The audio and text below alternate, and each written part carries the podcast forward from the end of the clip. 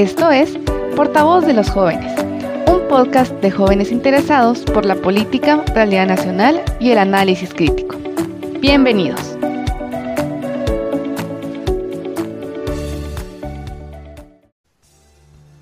Hola, bienvenidos a nuestro podcast donde exploraremos las formas en las cuales el arte y la política se entrelazan. El día de hoy estamos para discutir interesantes temas y nos encontramos con María Andrea Brizuela y mi persona, Pamela Iscaragua.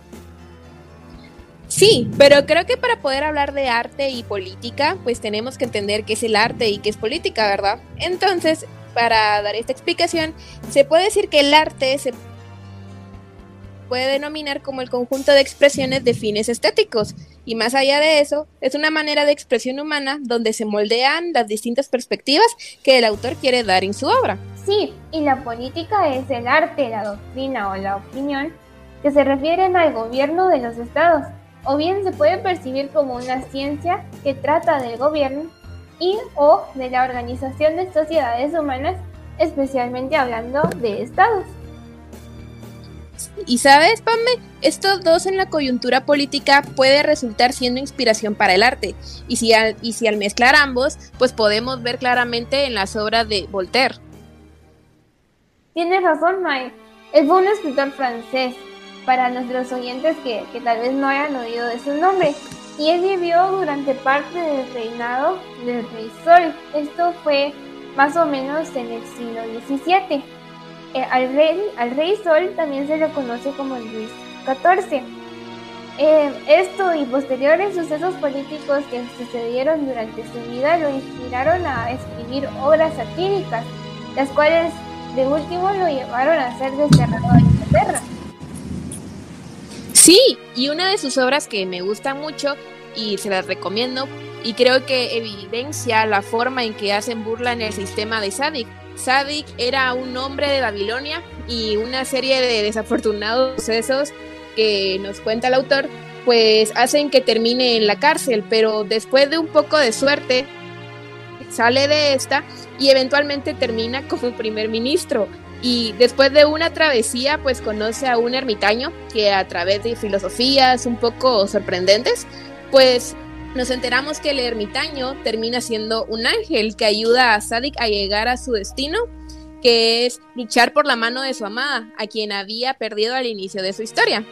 Entonces esta historia, aunque parezca bastante fantasiosa, su trasfondo es profundo, ya que muestra la inestabilidad y la volatilidad del sistema jurídico, así como en el sistema político.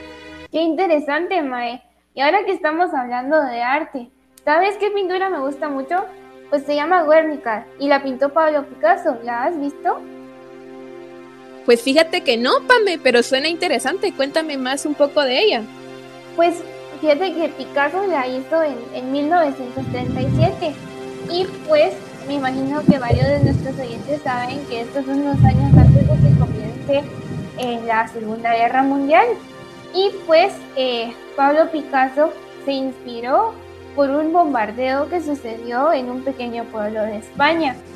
Eh, este bombardeo sucedió porque los nazis e Italia estaban ayudando a los nacionalistas españoles a ganar poder sobre España y entonces bombardearon este pequeño pueblo. Esto aparentemente indignó tanto a Pablo Picasso que decidió hacer una pintura sobre esto. Y pues la pintura es bastante impresionante. Eh, para comenzar, Debo decir que los tonos que utilizó son mayormente gris y esto pues nos hace entender, ¿verdad? De cómo fue que se quemó todo y pues muestra una serie de, de miembros humanos, ¿verdad? Cabezas, piernas y otros, siempre en el estilo característico del cubismo que utilizaba Pablo Picasso.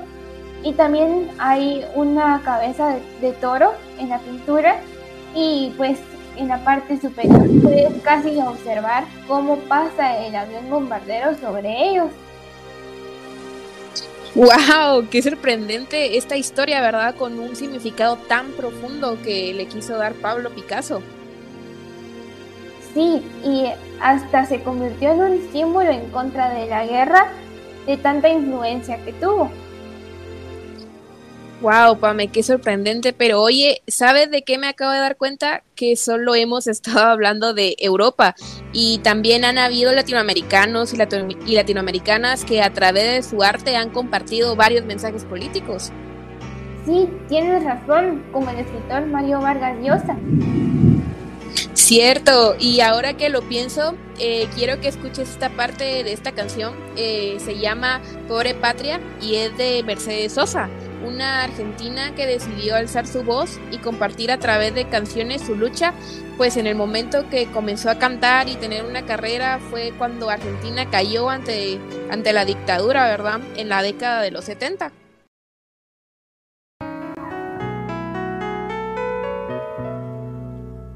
los gobernantes, esos perfectos e inútiles bufones,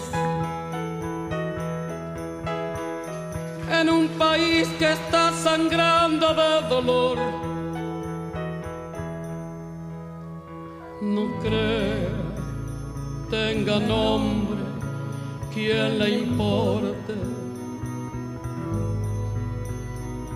ver bajo el cielo cuerpos sin calor.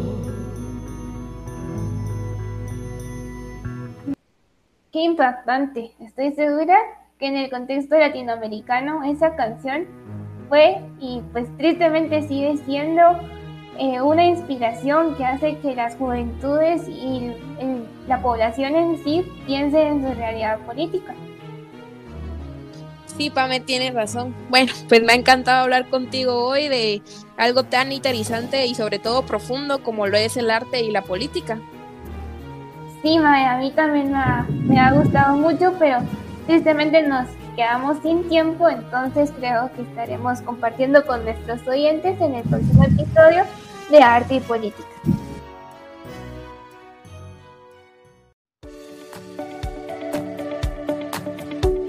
Gracias por escucharnos. Te invitamos a que te sumes a nuestros próximos episodios y seguir construyendo análisis crítico sobre nuestros contextos.